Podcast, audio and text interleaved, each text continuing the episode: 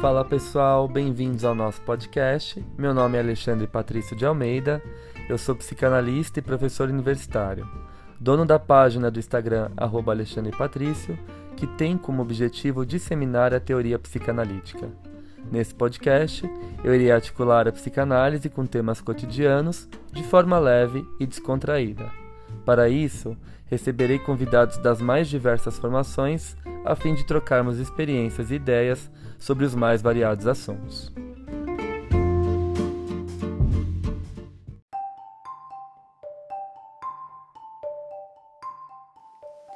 Passando para avisar vocês que esse episódio foi gravado em forma de live na minha página do Insta. Com o intuito de fazer a psicanálise circular ainda mais, decidi compartilhar a gravação aqui no nosso podcast. Espero que gostem. Falar um pouquinho de Ferenc é, me remete a falar um pouco da minha própria trajetória na psicanálise. Eu fiz uma formação em psicanálise, é, de ordem mais Freud-lacaniana. Depois eu fiz uma outra formação no, no CEP, Centros de Estudos de Psicanálise, Centros de Estudos Psicanalíticos aqui em São Paulo. E foi uma formação mais plural, Aprendi muito sobre Freud novamente, um pouquinho sobre Klein. E aí comecei a atender tanto adultos quanto crianças e fui percebendo que existiam limites na clínica que Freud e Klein não dava conta, né? Eu fui percebendo que eu precisava recorrer a outros autores para poder compreender os meus pacientes. E é uma coisa que eu acho que a gente tem que pensar muito na atualidade, é o quanto a psicanálise ela foi criada a partir da investigação clínica. Então foi o contato com o estranho, com o outro, com aquilo que eu não conhecia, com aquilo que me desafiava, né? O Freud, ele era desafiado o tempo todo pela origem da histeria, ele pensava, ouvia as pacientes, não sabia de onde vinham aqueles sintomas. Então ele começou a criar um método psicanalítico como um dispositivo de escuta para se atentar à dor, uma dor que não era ouvida, que não tinha voz em nenhum momento, em nenhum espaço ali naquela sociedade, né? E assim nasceu a psicanálise e começou a ser desenvolvida pelos grandes teóricos.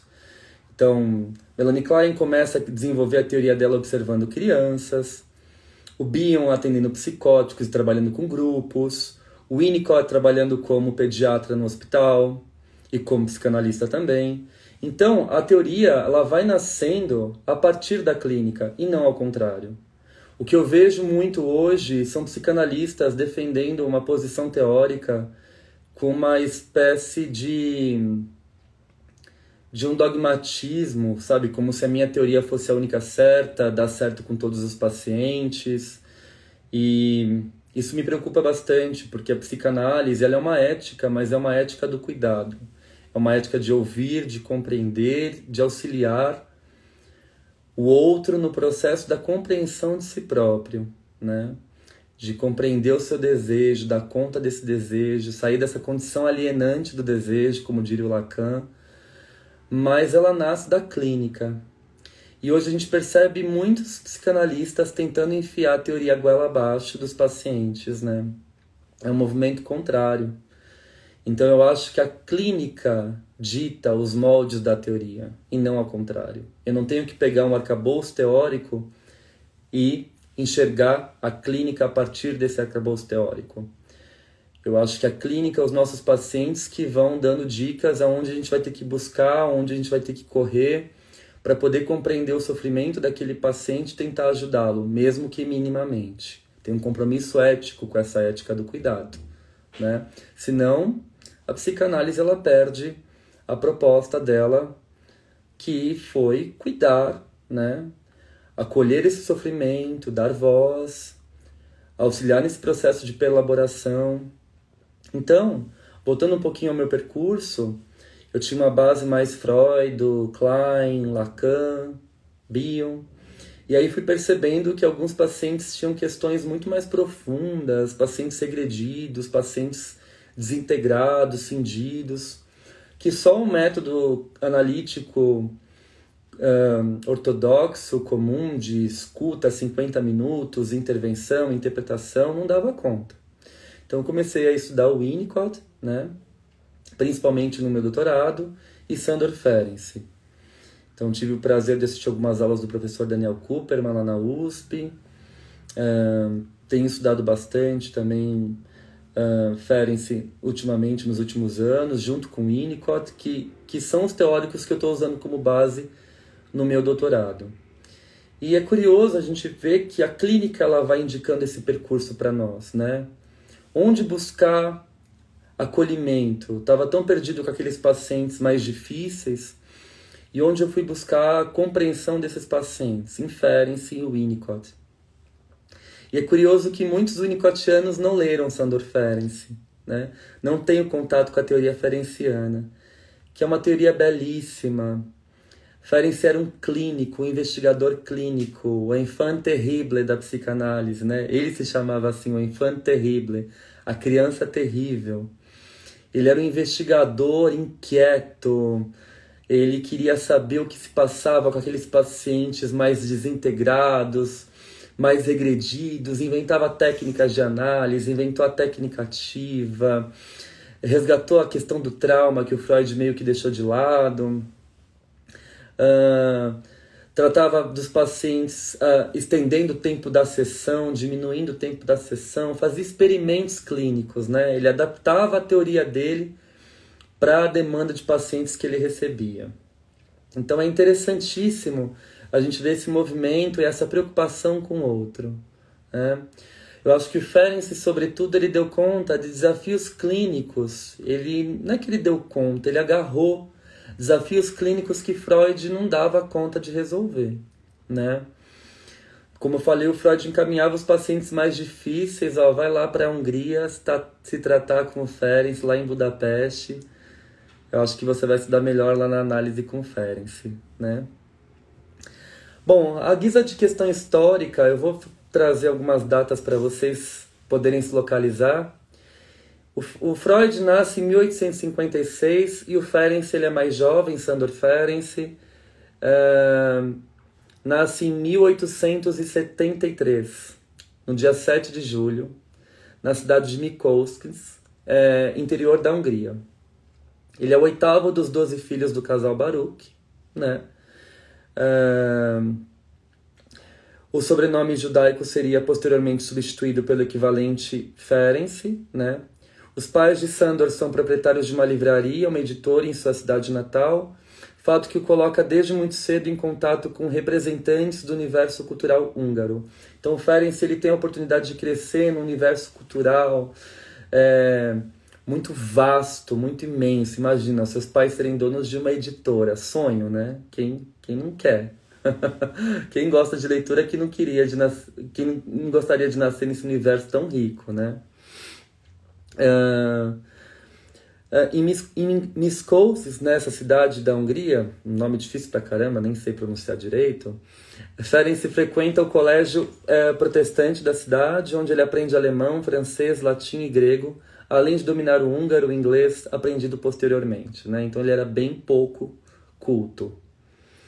Em, 1888, perdão, morre o pai, o Berenc Ferenc, uma perda extremamente sentida pelo adolescente Sandor.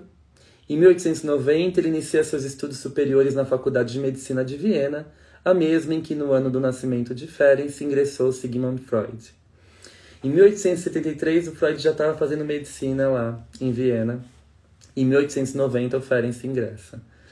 Em 1893, ele faz seu primeiro contato com o pensamento freudiano por meio da leitura de sobre os mecanismos psíquicos dos fenômenos histéricos, uma comunicação preliminar, ensaio publicado nesse mesmo ano por Freud e Breuer, depois incluído como primeiro capítulo dos estudos sobre a histeria.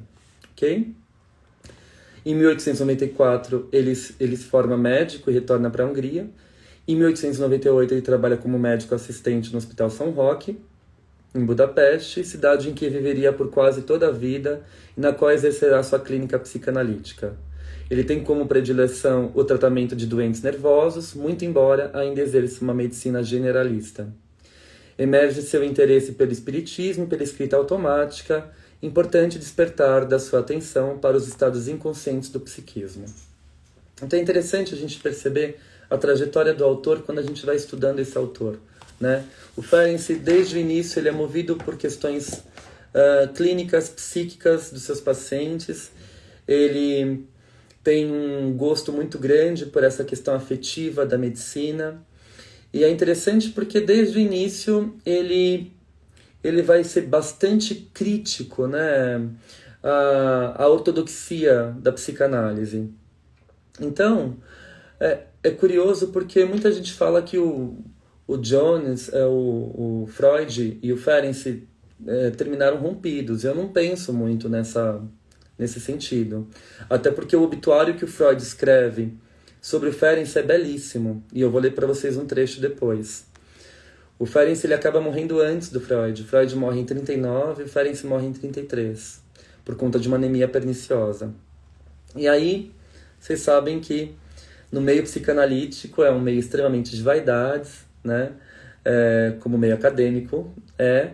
E o Ferenc era genial, brilhante, escrevia muito, as obras completas editadas aí pela Martins Fontes, traduzidas pela Martins Fontes, vale muito a pena vocês adquirirem, né? Os volumes 1, 2, 3 da obra dele.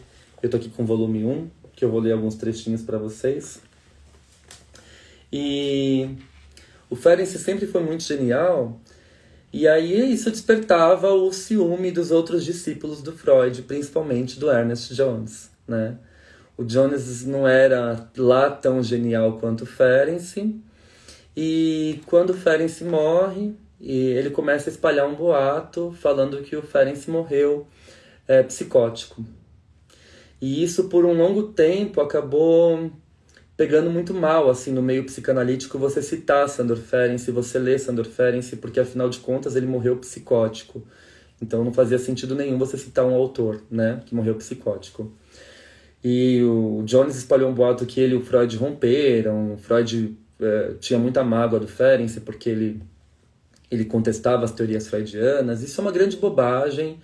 É, Infelizmente as pessoas compraram essa ideia, por muito tempo Ferenczi ficou no esquecimento. As obras dele foram ganhar corpo, assim, serem editadas em outras línguas nos anos 80. Para vocês terem ideia, isso é muito recente. Né? O, dicionário clínico, o diário clínico dele foi traduzido pela Judith Dupont, na França, e aí as obras começaram a ser traduzidas para as outras línguas, primeiro para o francês, depois para o inglês, depois para o português, enfim mas foi algo muito recente.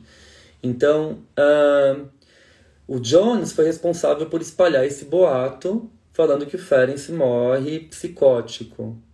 E isso foi uma grande bobagem. Ele não morre psicótico, ele produz até o último ano de vida. Uma produção extremamente uh, uh, poética, investigativa, à frente do seu tempo né? E é claro que isso acabou despertando inveja ali dos, dos discípulos do Freud que não tinham o brilhantismo do Ferenczi. Bom, e acabou se criando essa ideia que os dois romperam, né? É...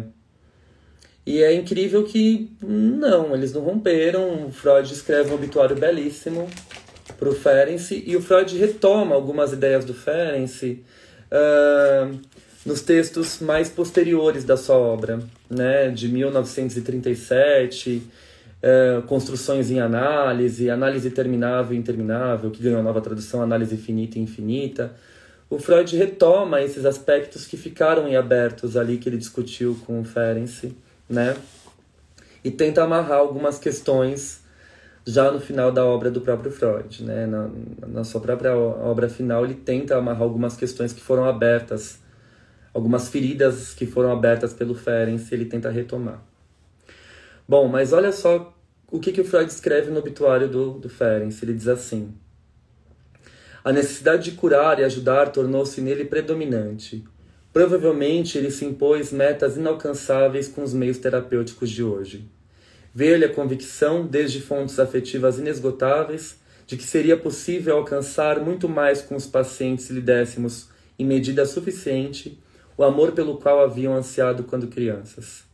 Ele quis descobrir como isso era realizável no âmbito da situação analítica.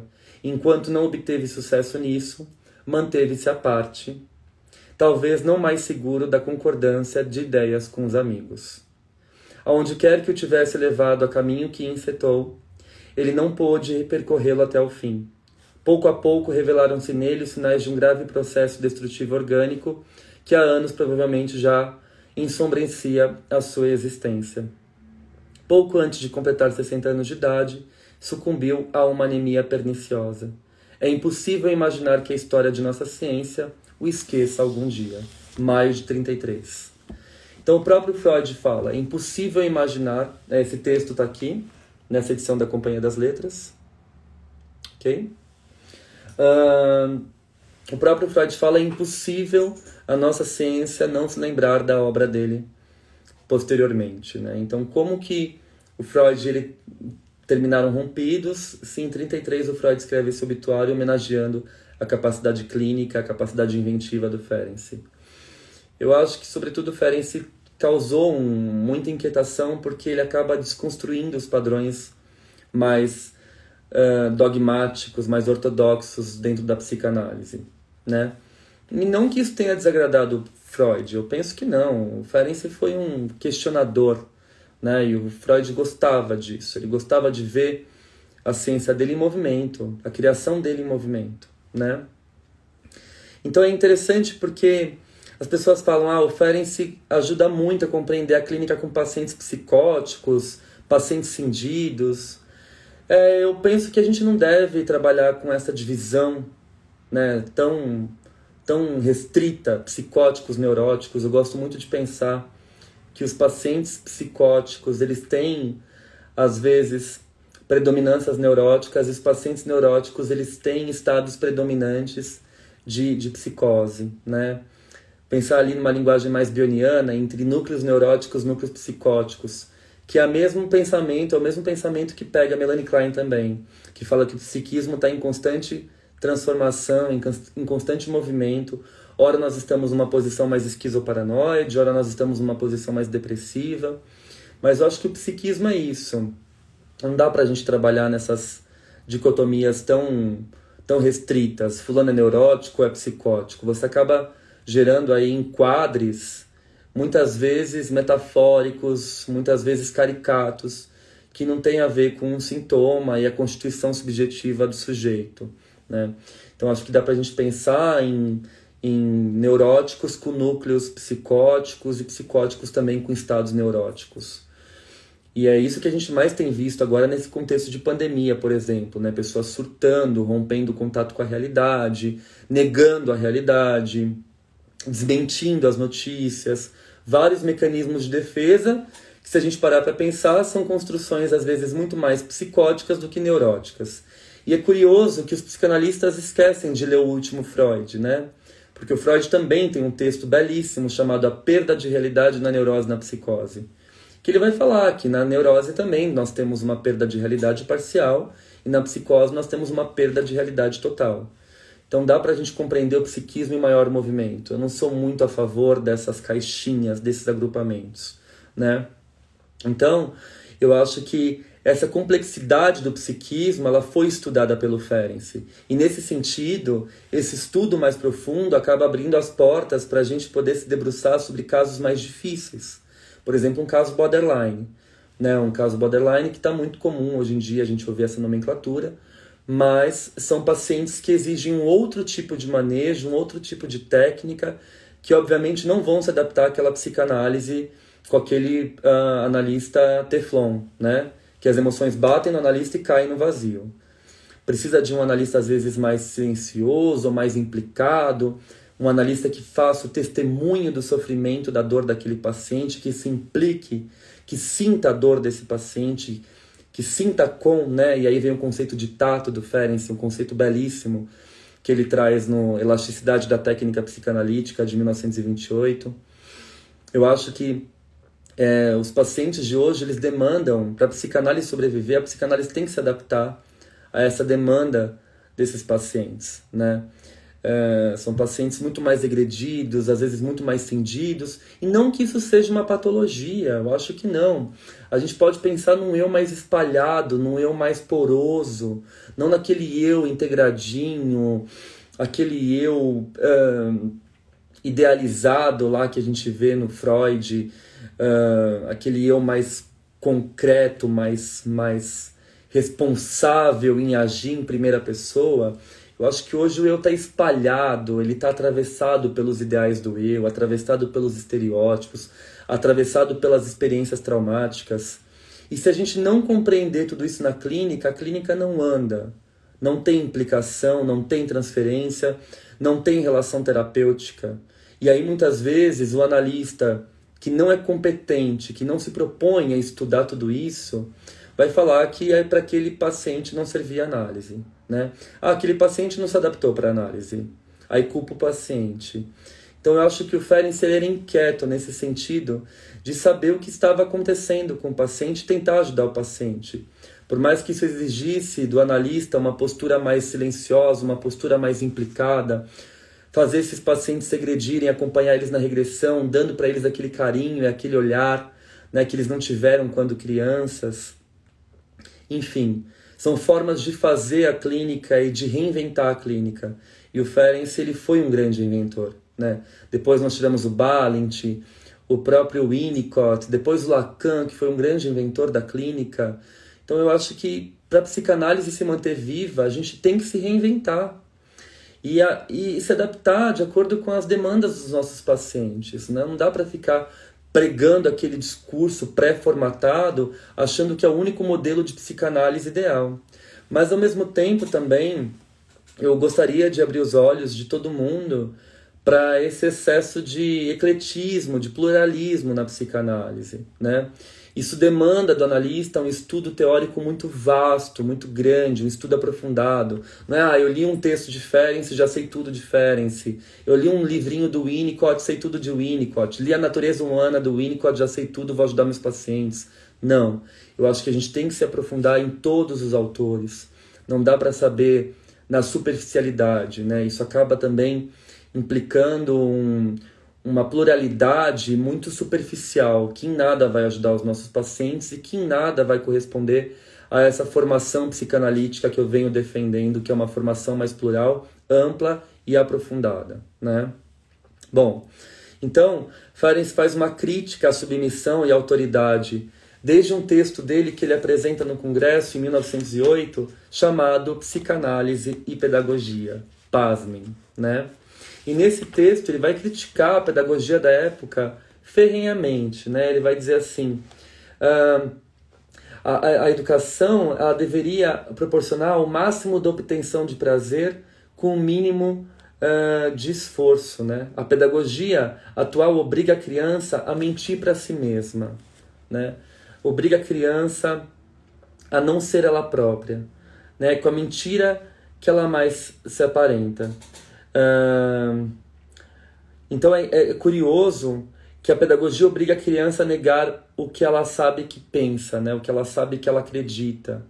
Ora, a construção de mundo, gente, ela vem pela onipotência, por esse sentimento de que eu posso tudo, né? A criança tá trovejando lá, a criança fala: "Nossa, são os trovões porque o papai do céu tá bravo comigo", né? A criança ela tem esse sentimento de onipotência é, esse vaso caiu porque eu assoprei, né? A criança tem esse pensamento mágico. E muitas vezes a escola massacra isso, fala, olha, não pode fazer isso que não é certo.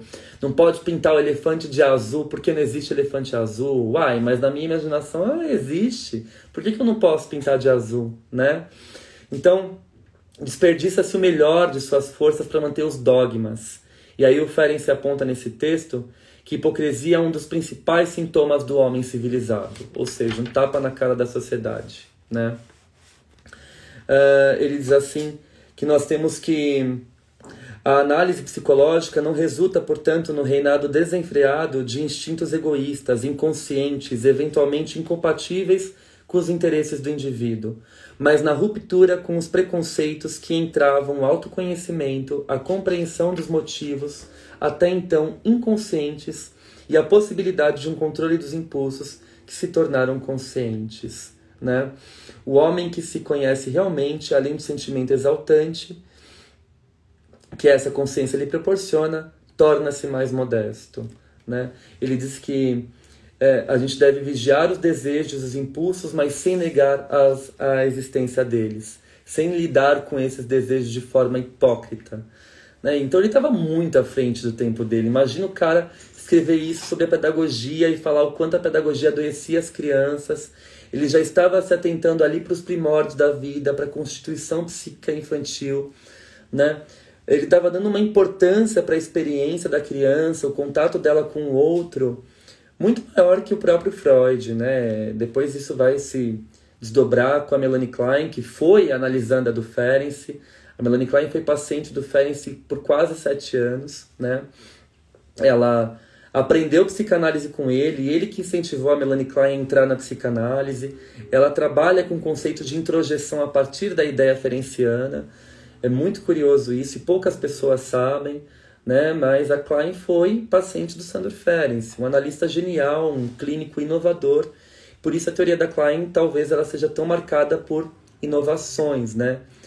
Aquela teoria que a gente lê e nos choca e por isso ela seja tão indigesta, né? Por isso ela é tão indigesta. Então Ferenc faz uma crítica à submissão e à autoridade. É, ele faz uma crítica a vícios de poder, né? É difícil ter essa pureza conceitual, né? Ele vai dizer, a gente tem que pensar na clínica e a clínica demanda um estudo interdisciplinar, né? Uh, essa contraposição gera uma oposição de ideias o que não é rico para psicanálise, né, gente? Essa eu não leio isso porque isso não é psicanálise. Eu não leio isso porque isso foge da minha alçada, porque a minha clínica não demanda isso. São discursos tão engessados que são para mim um desserviço para psicanálise, né? É claro que eu falei, se a gente está falando de um pluralismo, a gente tem que falar também de um pluralismo feito com muita ética, com muita seriedade, né? Eu acho que dá para a gente pensar no Ferenc como um companheiro de percurso da clínica atual. Dessa clínica que coloca o psicanalista para pensar, que desafia o psicanalista, que faz a gente falar assim: poxa, será que isso que eu estou fazendo é análise? E é, né? Nesse sentido, eu penso muito na citação do Winnicott que diz assim: se o paciente precisa de psicanálise, eu faço psicanálise. Se ele precisa de outra coisa, eu faço qualquer outra coisa. Né? Mas essa outra coisa não deixa de ser embasada pelo conhecimento psicanalítico, pela escuta analítica, que está ali afiada, preparada para poder receber esse diferente, esse complexo que nos atravessa diariamente na clínica, né? Bom, o Ferenczi trabalha, ele é o primeiro autor a falar da, da fragmentação do eu, né? Como uma defesa. E não que isso seja uma imposição, né? a fragmentação do eu como um paciente doente que eu estava falando, um paciente desintegrado, mas é uma forma de subjetivação. Foi a forma de defesa que esse paciente encontrou para poder lidar com a experiência traumática, com a ausência de um ambiente acolhedor. Foi a forma que esse paciente encontrou para existir. Então nós temos que respeitar essa, essa forma de subjetivação desse paciente e trabalhar com ela na clínica e promover uma saúde a partir disso, uma saúde para o paciente, né? O paciente tem que estar bem do jeito que ele é, não uma clínica de submissão, de integração, de achar que você vai integrar o eu desse paciente, acho que é muita pretensão. Né? Fazer o paciente estar bem com quem ele é, com a estrutura que ele adquiriu para sua forma de subjetividade, né? Uh, por isso que eu penso, o Ferenc, quando ele fala da fragmentação, ele propõe um pensamento de um eu mais espalhado, mais pulverizado, né? Um eu que não está ali sempre sólido. É o eu da atualidade, é o eu da pandemia. É o eu que a gente vai dormir nós somos acometidos por pensamentos persecutórios o tempo todo. Será que amanhã eu vou ter meu emprego? Será que amanhã minha mãe vai estar viva? Será que amanhã eu vou ter o que comer? Será que amanhã mais pessoas vão morrer? Será que eu vou ser vacinado? Todas aquelas dúvidas, aqueles pensamentos persecutórios que nos atravessam e vão fragmentando o nosso eu. Então, eu acho que o contexto de pandemia exige do analista uma escuta muito diferenciada. Não dá para a gente se manter inerente a essas emoções e essas formas de subjetivação. O Joel Birman vai falar muito sobre isso, sobre a questão cultural, política e as formas de subjetivação né? Que hoje nós temos questões muito mais de ordem narcísicas do que edípicas, né? Tem um livro fantástico do Birman, Amar o Eu, Amar o Outro, alguma coisa assim, Amar a Si Mesmo, Amar o Outro, que saiu pela editora Zagodoni, foi finalista do Prêmio Jabuti, que é fantástico. Eu acho que é amar a si mesmo, amar o outro. Ah, é uma problematização que ele faz sobre as questões narcísicas. Então o Ferenc ele olha justamente para aí, né, para esse sujeito debilitado, traumatizado, que vem na clínica buscar socorro e não vai sustentar aquele analista silencioso que fica sentado atrás do divã falando: me fale mais sobre isso. Essa clínica não se sustenta para esse tipo de paciente, né? E aí é interessante, será que Freud não aprovava Ferenc? Será que eles de fato tiveram um rompimento? Como eu li para vocês no, no, no, no, obituário que o Freud escreve do Ferenc, nós vimos que não. Eles não romperam, o Freud tem esse, essa admiração por Ferenc até o final, né?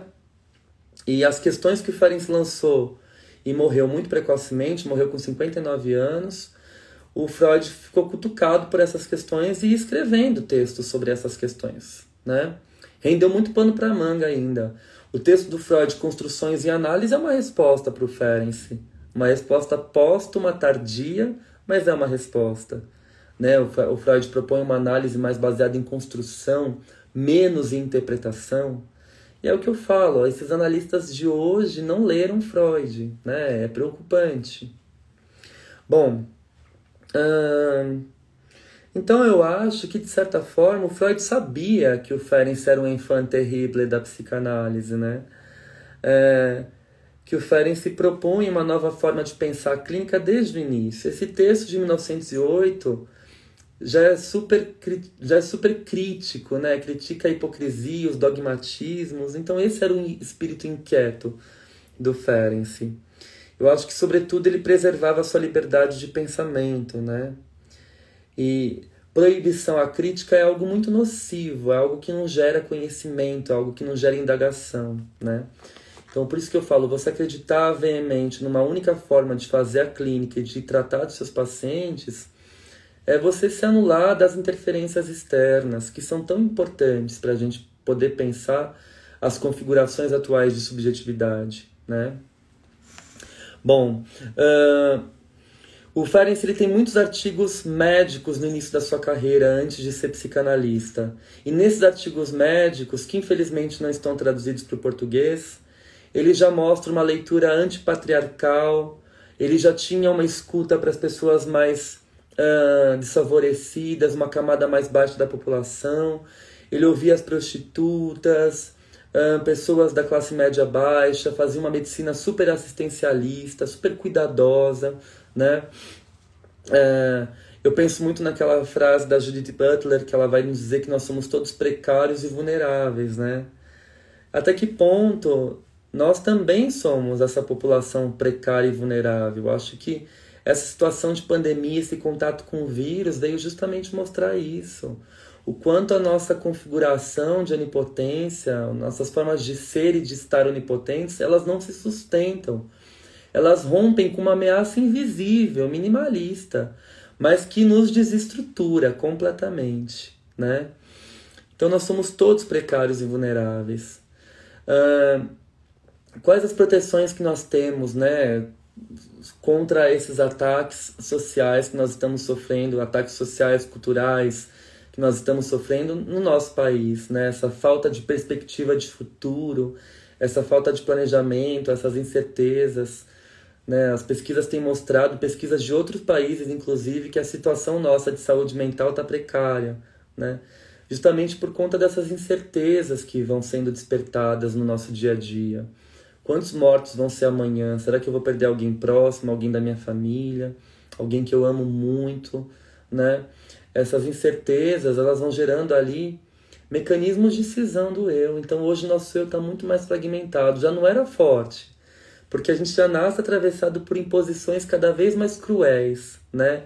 Seja um vencedor, tenha seguidores, seja um profissional de sucesso, é, tenha reconhecimento tadinho do eu ideal, ele vai sendo cada vez mais amassado, né? Por esses ideais de eu que são atravessados na contemporaneidade, né? Bom, uh, eu penso que a família é o nosso primeiro contato de inserção na cultura. Isso o próprio, o próprio Freud vai dizer e o Ferenc também. Né? O Freud vai dizer sobre isso em vários ensaios, em vários trabalhos dele e o Ferenc também. É interessante que nesses trabalhos pré-psicanalíticos dele, ele já tem um artigo que ele uh, atende uma homossexual que é expulsa de casa. Ele chama de Senhora Rosa K, né? Ele, e, e aí como que ele vai tratar? Imagina um médico que vai atender uma homossexual que é expulsa de casa e começa a viver nas ruas. E aí ele vai tratar dela pedindo para ela escrever a sua história. Olhem isso, como ele estava à frente do tempo dele. Esse é o sinônimo da clínica do testemunho, né? É, escreva a sua história. Eu estou aqui para ouvir, estou com você. Eu quero ler essa história. Eu quero participar dessa escrita, compartilha comigo, né? Ela precisa de testemunho e ele vai criticando nesse sentido o campo da razão. Então ele era um médico totalmente humanista, né? Um médico preocupado com a causa humana, com a dor humana, né? Em 1902 ele também apresenta uma descrição, é, ele era um neurologista e ele apresenta uma descrição inicial do córtex cerebral, e ele diz que essa descrição inicial do córtex cerebral de 1902 não pode escapar dos avanços da psicologia. Né? Ele propõe um estudo quantitativo médico sobre os impactos neurológicos e psiquiátricos na formação cerebral. E, e aí é interessante a gente pensar que ele vai dizer que o, o, o córtex ele vai se formando de acordo com a vivência cultural, de acordo com a vivência ambiental. Né?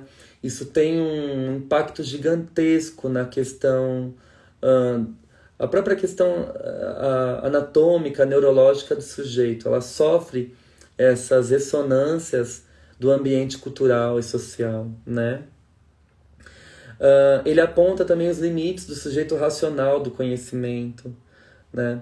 Uh, e é interessante que a gente parar para pensar, o Freud ele tem uma leitura muito mais patologizante da Dora por exemplo, se a gente pega o caso Dora, o Homem dos Lobos, o Homem dos Ratos, do que o Ferenc traz para os seus pacientes. Eu gosto muito de, do diário clínico dele, que está esgotado, infelizmente, mas vocês acham aí para baixar na internet. O diário do clínico, que são os acervos escritos dele. Ele tinha um diário clínico que ele ia fazendo as anotações.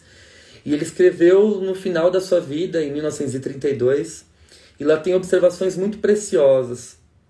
Não é um texto fácil de ler, mas é um texto extremamente interessante e rico. Você vê a clínica viva ali na, na sua frente, é belíssimo, né? E aí ele coloca observações de pacientes que precisaram de uma sessão mais longa, pacientes que precisaram regredir. Ele coloca observações de processos de desintegração, de cisão do eu. Uh, ele coloca várias notas interessantes dos seus atendimentos, enfim, para vocês verem como ele era preocupado com as suas descobertas clínicas, né? Então, Ferenc ele dá lugar à subjetividade e ao sofrimento, sobretudo. Uh, ele vai ter textos também a respeito da questão traumática, ele vai trabalhar com pacientes traumatizados pela guerra, então ele retoma a questão do trauma, ele vai dar um outro olhar para o trauma e, vai, e nós vamos pensar aí numa, numa outra questão, né? O, o Ferenc ele apresenta a ideia de desmentido, então ele vai falar que o sujeito ele sofre a experiência traumática, ele procura alguém para contar, muitas vezes a criança é desamparada, né? E aí a criança vai contar para alguém e a pessoa vai invalida esse depoimento da criança. Está viajando, isso é coisa da sua cabeça. E isso faz total sentido para a gente costurar com as notícias que a gente vem vendo na atualidade, né? Que a criança não tem lugar, a criança é desrespeitada. Olha o homicídio infantil que acabou de ficar super famoso aí, né? Esse infanticídio. É, a, o, o, caso do menininho, né? É, esse horror que a gente viu. Então, essa criança, ela se queixava, ela se queixava para o pai, para a mãe, se queixava para as pessoas. E ela não tinha voz, ela não era ouvida. Então, ela sofria uma espécie de desmentido. E os sintomas dessa criança eram muito aparentes. Ela, ela vomitava, ela sentia dores, ela berrava, ela não queria estar perto né, do, do padrasto, do namorado da mãe ali. Enfim. Então, ninguém deu atenção para essa criança. Eu acho que o que aconteceu é a forma da gente poder olhar para as nossas crianças, e isso não é uma novidade, isso Ferenc já falava. Ele falava assim: eu acho que a gente não pode imaginar o quanto as crianças são sensíveis. Às vezes, uma coisa que você fala perto de uma criança vai ter uma marca permanente no seu psiquismo que vai perdurar para a eternidade. Né? Então, a gente tem que ter muito cuidado com o que a gente fala, com o que a gente faz perto de uma criança.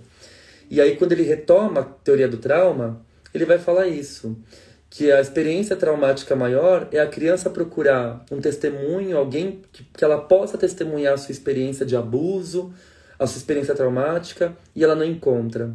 Ou essa pessoa invalida o seu depoimento, né? Ah, isso é coisa da sua cabeça, você está inventando, isso não aconteceu. Ninguém te bate, ninguém te chuta. Então a criança ela sofre um traumatismo muito pior. E aí o eu dela ela se cinde, se parte, pode acontecer uma identificação com o agressor. O que a gente vê muito em mecanismos clínicos, pacientes que foram abusados, que sofreram um trauma muito profundo e reproduzem esse trauma ou com elas mesmas nas relações cotidianas, né?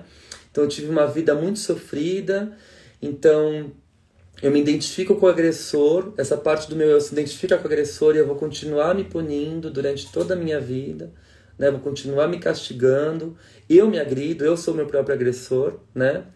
Ou eu vou fazer isso com um outro, eu vou fazer isso com alguém.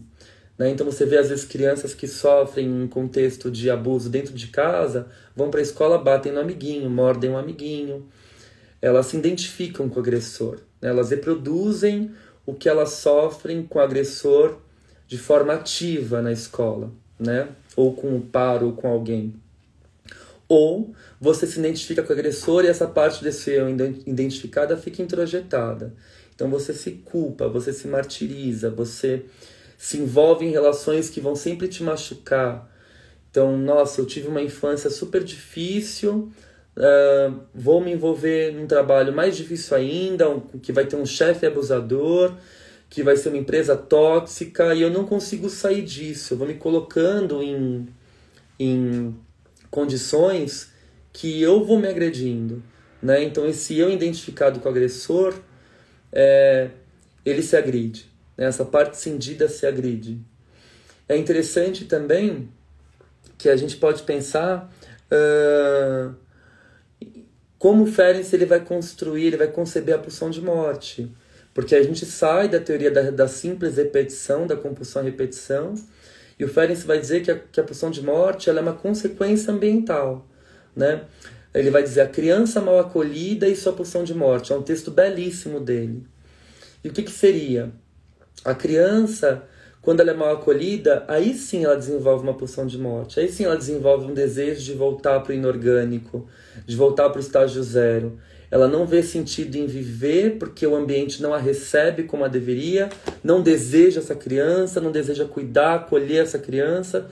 Então essa criança retorna para o estado zero, para o estado inorgânico. Ela quer morrer, não faz, não faz sentido continuar vivendo. Né? Então aqueles pacientes é, mortos em vida, né, que chegam repletos de tédio, de apatia, sem sentido na vida. São esses pacientes que sofreram essa negligência ambiental nos primórdios do seu nascimento, ali na relação mãe-bebê, relação bebê-ambiente, com o pai, enfim, com quem exerce essas funções, com a família, que é o primeiro ambiente. E essa criança não foi bem recebida, então ela tem o desejo de retornar ao estágio inorgânico, de retornar à morte. A pulsão de morte para o Ferenc é um movimento secundário. Ela é uma consequência da negligência ambiental.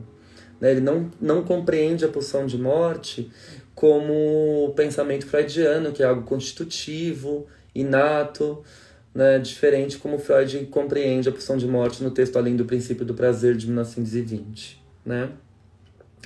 Então é interessante que a partir da experiência dele na Primeira Guerra com os pacientes traumatizados, ele vai retomando a questão do trauma, ele vai vendo pacientes que só existem é, com a sua. quando eles têm essa existência é, reafirmada pelo outro, pacientes com eu muito fragilizado, que dependem da aprovação, da validação do outro para existir, coisas que a gente vê muito na atualidade também Olha como o Ferenc é atual e auxilia a gente a pensar as questões clínicas, não é?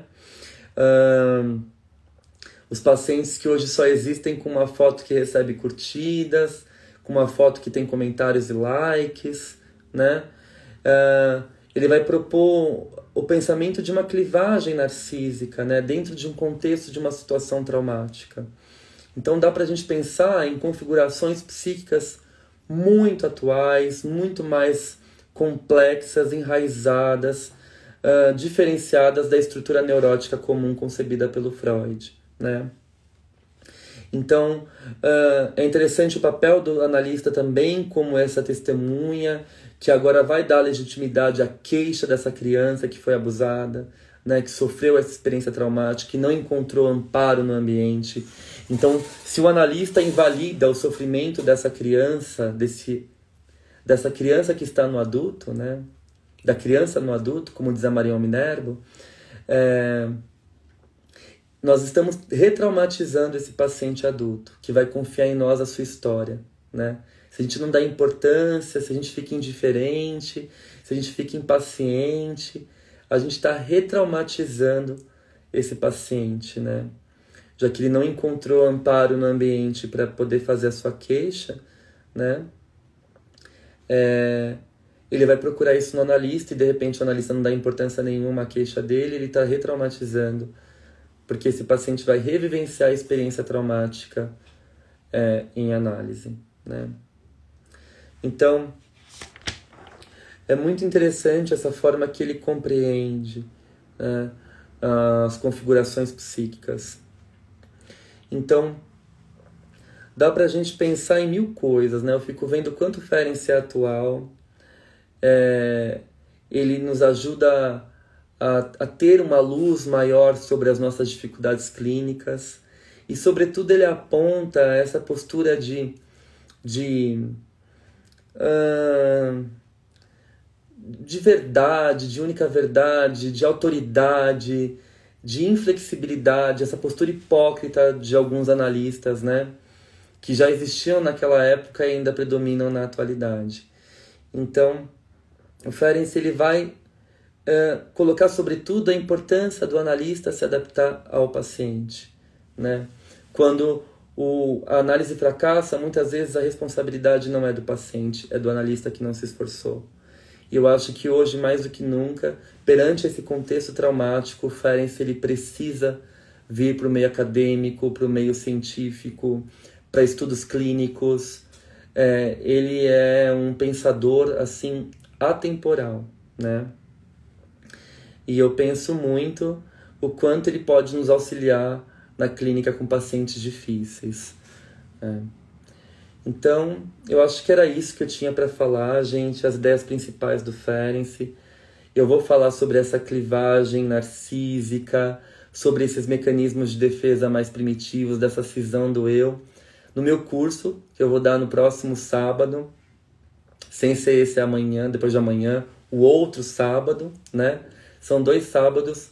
Eu vou falar do paciente borderline na clínica psicanalítica a partir das contribuições de Ferenc de Winnicott. Nós vamos falar das clivagens do eu, dos mecanismos de clivagem, vamos falar de conceitos importantíssimos sobre a experiência traumática, sobre a neocatarse, os textos de 32, de 28, de 33 do Ferenc.